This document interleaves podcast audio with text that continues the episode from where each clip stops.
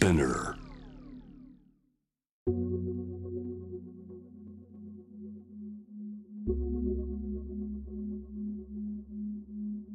藤原信也新東京漂流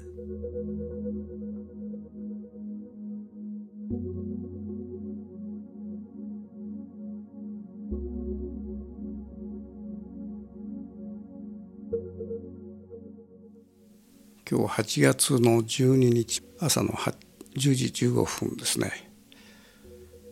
えー、今日はあの先日教団に倒れた安倍元首相の、えー、国葬に関する賛否っていうのがここのところ話題になってて、まあ、その話にちょっと触れようかと思っています。私個人はですねまあ戦後全てのね、えー、時代を生きてきて戦後の首相の全ての姿を知ってるわけだけどもまあ安倍さんほどねこのいろんな成果を上げた方はいらっしゃらないと。まあそういう意味ではねこの国葬にふさわしいと僕は思ってるのね。要するに国葬をして彼の仕事を検証するという意味での国葬はふさわしいんじゃないかと。でまず彼の成果といえばアベノミクスですよね。で今現在この日本っていうのはもうおそらく三流国になり下がって例えばあの先日その世界の国々のアンケートがあって、えー、観光として行きたい国はどこかという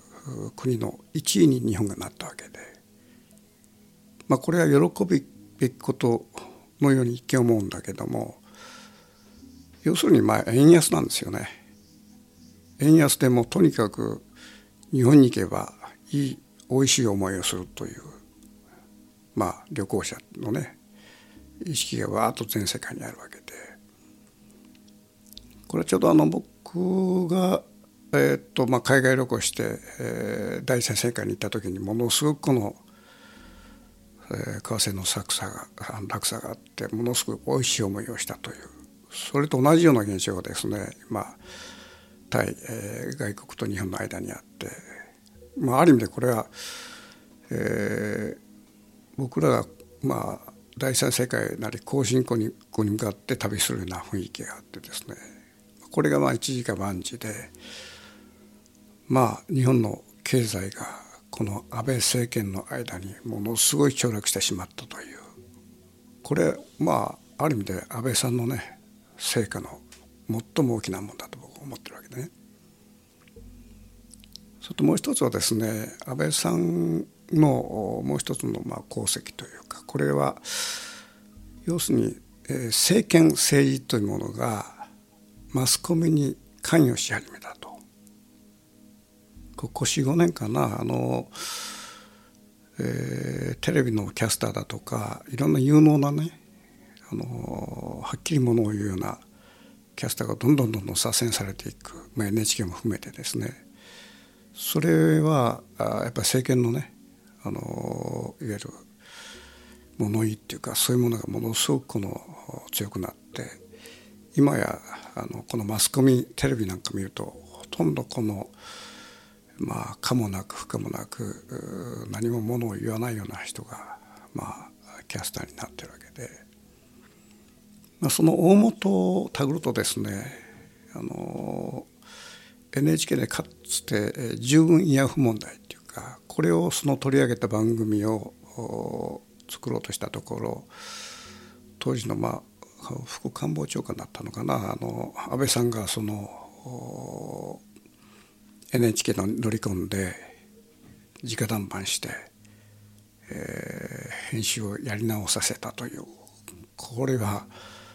まあ、ある意味でその政権というものが、えー、マスコミに関与し始めた、まあ、まあ、短所だと僕は思ってるわけだけども、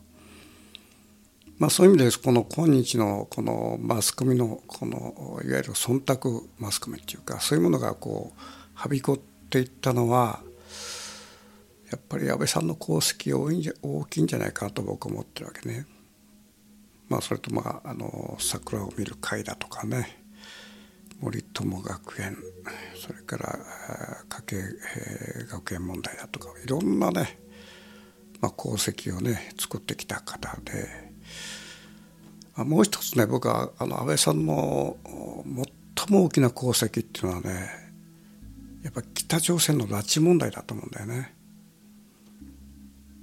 これは今から20年前の2002年小泉政権の時に、えー、安倍さん当時の副官房長官として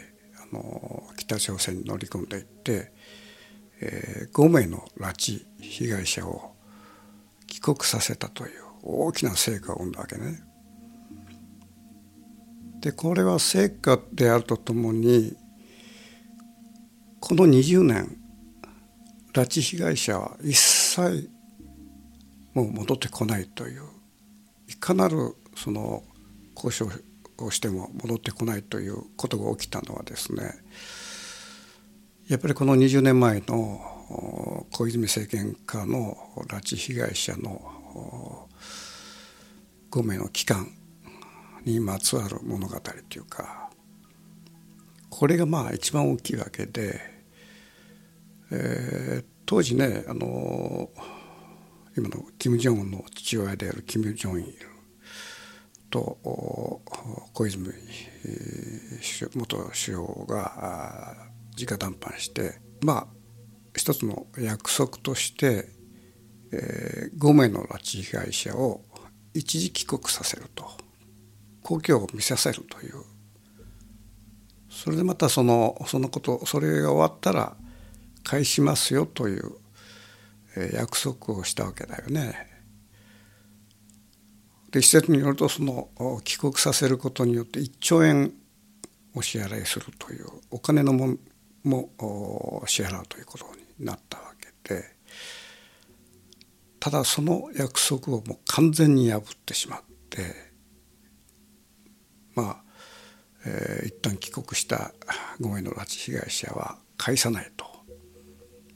でしかも1兆円も払ってないわけですよね。でその後、まあ、むしろ経済制裁というものにこうアメリカと同調して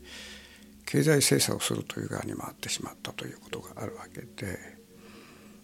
その当時そのテレビのニュースだったかな安倍さんがね、えー、出てきてとうとうとね、えー、今回の拉致被害者を帰国させたことのその成果をとうとうとね得意げに喋ってることがあって、まあ、とにかくその北朝鮮とやり合ってあとあの一時帰国させたんだけどもまあ帰国させたらこちらのものだと。それもあの返さないという判断をしたと。それをこのさも得意げにね喋ってたのね。で当時やっぱりあの政権内でもその意見がなんか2つに言われた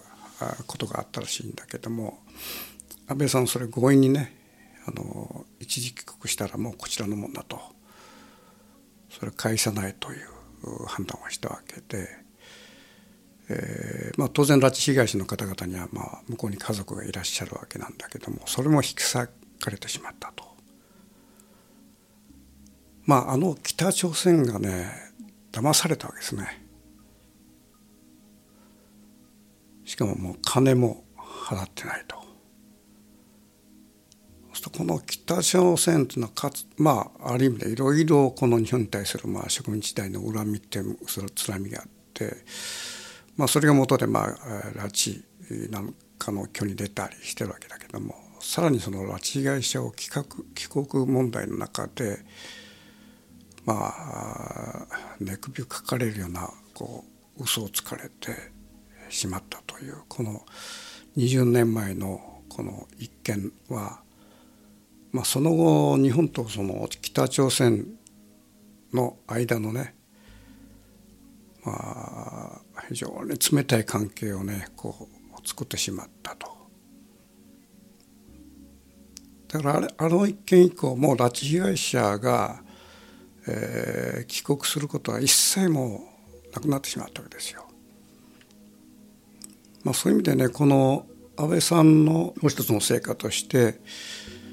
えー、北朝鮮を騙したこの功績ですよね。まあ、そういう意味でその安倍さんは北朝鮮からものすごい恨みを買ってる方でまあそれを成果というべきかどうかちょっと皆さんの判断に委ねるんだけども。まあ、そういう意味でね安倍さんっていうのはまあ戦後の各いろんな首相の中で非常に得意なね、まあ、成果を上げられた方で、えー、まあ僕はこう皮肉を込めて国葬にふさわしいと。で国葬することによってその安倍さんのですねこれまで行ってきたこの成果功罪ですよねそういうものをきちんと検証すべきだとまあそういうふうに思ってるわけですね。でその安倍さんがですねその教団に倒れたと。でこれはまあいろんな陰謀論だとかそういうものがこう飛び交ってて、えー、これがどうもそのなんて容疑者によって、えーえー、殺されたんじゃなくて、えー、暗殺ではないかということが飛び交ってるわけだけども。この安倍元首相の狙撃された時の映像というものが、えーまあ、日本のマスコミのメディアに流されたんだけどももうほとんどその、えー、2発目と撃たれた瞬間っていうのが妙な細工が施されて、この前になんか変なものがこうわっとこう去ってきて見えなくしているという映像があるんだけどもこの一部始終ねえー、が映ってる映像っていうのが一瞬その YouTube に流れたんだけども全てバーッと消されてしまっているということがあってでそれがずっと探っていくとですねニューヨーク・ポストのウェブサイトに残ってるわけですね。でこのニューヨーク・ポストのウェブサイトを見ると、えー、まあ今ちょっと話題になってるんだけども安倍2発目容疑者が2発目発射する直前に、えー、安倍さんのその、えー、右のシャツの襟がパタッとこう動くわけよね。でそれによってその要するにどこからか別の銃弾が撃ち込まれて安倍さんの首元から入ってその心臓に貫いたんじゃないかというまあ、陰謀論めいた話がわーっと広がっていると。でこれ僕はまあ写真家としてですねその映像をじっと見てるとどうもその皆さんが見落としてるところがあってですねこの一瞬安倍さんのその右の襟がパタッと動くんだけどもそれと同時に背広のボタンの合わせ目ですねその下の方の合わせ目がパッと開いてですね一瞬その白いシャツが見えるわけよね。でそこをほとんど皆さん見ていない。ということはその安倍さんの首元にその銃弾が入ったとしてもですねじゃあこのボタンの下のそのワイシャツが見えるのはどういうことかということになるわけね。それともう一つは安倍さんのその襟がの動きですよね。あの右襟が外側にパッと動くわけね。ということは外から逆から入ってきたその銃弾であればそのむしろ逆にその襟が動くわけでの動き方も反対だと。でその映像をきちんと検証するとですねその襟が動いたこととボタンの下の白いシャツが見えたことっていうのはむしろそのあ容疑者のですね、えー、爆発したそのまああれ銃弾が入ってるのかどうか分かんないけどもその衝撃波だと僕は思ってたわけね。でこの衝撃波っていうのは、まあ、圧圧力波とも言うんだけども大体そのまあ爆発物以上の速さでそれ音速の5倍のスピードで音速って言ってまあ1秒間340メートルその5倍だからまあ1700メートル秒ですよね。それくらいの速さでこの爆発物以上の速さでこの衝撃波が起こるわけででこの衝撃波というのは空気の移動なんですね。で音音の場合はこれ空気の振動だからあの音によってそのものが動くわけがなくて衝撃波っていうのは空気の移動だからもろにあの、えー、ものにこう衝撃を与えるわけ例えばあのどっかで、えー、流星が起こったとその爆発音によってそのガラスが割れるってこれも衝撃衝撃や圧力波ですね空気が移動してるわけだから。だから安倍さんのその画像を見るとですねその一瞬その、えー、首の襟が開くのと同時にボタンの下の、えー、まあ要するに合わせ目が開いて白いものが見えるっていうのはその辺り全体のその圧力波がいってるんじゃないかと。それともう一つはその安倍さんの後ろにいる候補者ですね候補者のたすきが、えー、最初はその緩んでこう背中から浮いてるんだけども安倍さんのその襟が動くと同時に、えー、候補者のそのたすきがピタッとこの背中についてるわけですよ。まあ、少なくともこれは外からの、まあ、銃弾のせいじゃなくておそらくこれはまあ衝撃波だろうと僕は思ってるわけで。まあ、もう一もう一つねあの思うことはその容疑者が2発要するに爆発物を炸裂してるわけですね。この2発っていうのは仮にそのどこかに狙撃犯がいたとして、えー、そのタイミングを合わせるためにまあ例えばその陸上競技でも「用意ドン」って言いますよね。この用意がなければ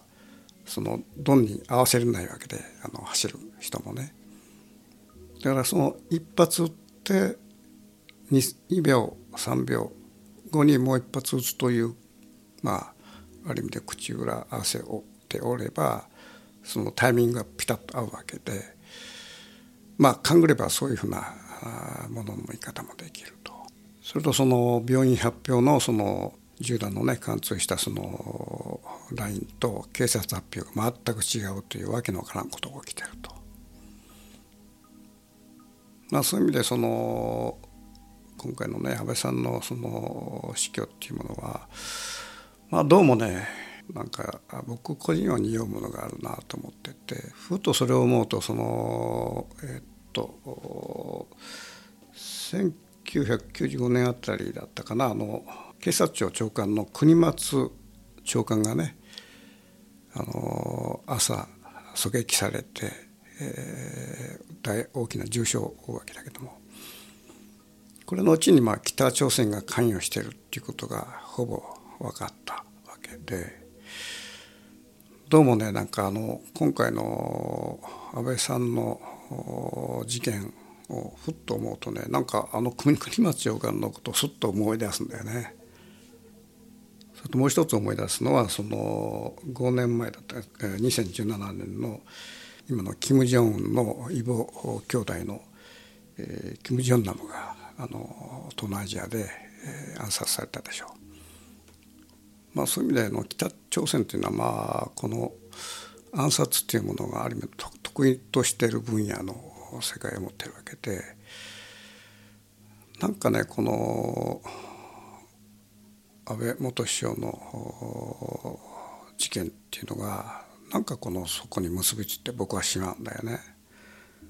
まあ、一説によるとその安倍さんが副官房長官時代に、えー、金正日を騙したそのことによってその北朝鮮の担当者が粛清されたということも伝わってきてて。まあ、そういう意味ではこのもうすでに忘れているね20年前の事件というのがなんかこのずっと北朝鮮と日本の間に尾を引いているその流れの中にどうもなんか安倍さんの事件がこう浮かび合ってくるという感じがあってねこれまあ陰謀論として片付けてしまっても構わないんだけども僕個人はどうもねなんかその歴史の流れずっと見てみるとそういうふうな観測度を持ってしまうんですよね。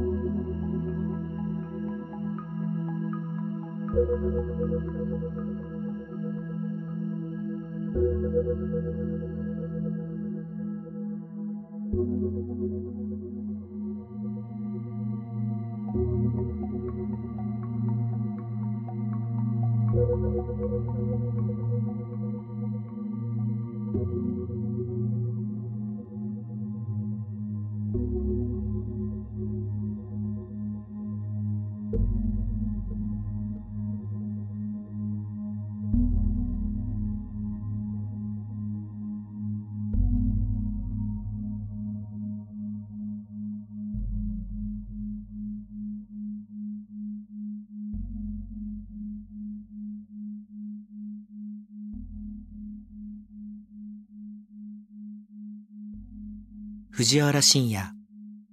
新東京漂流。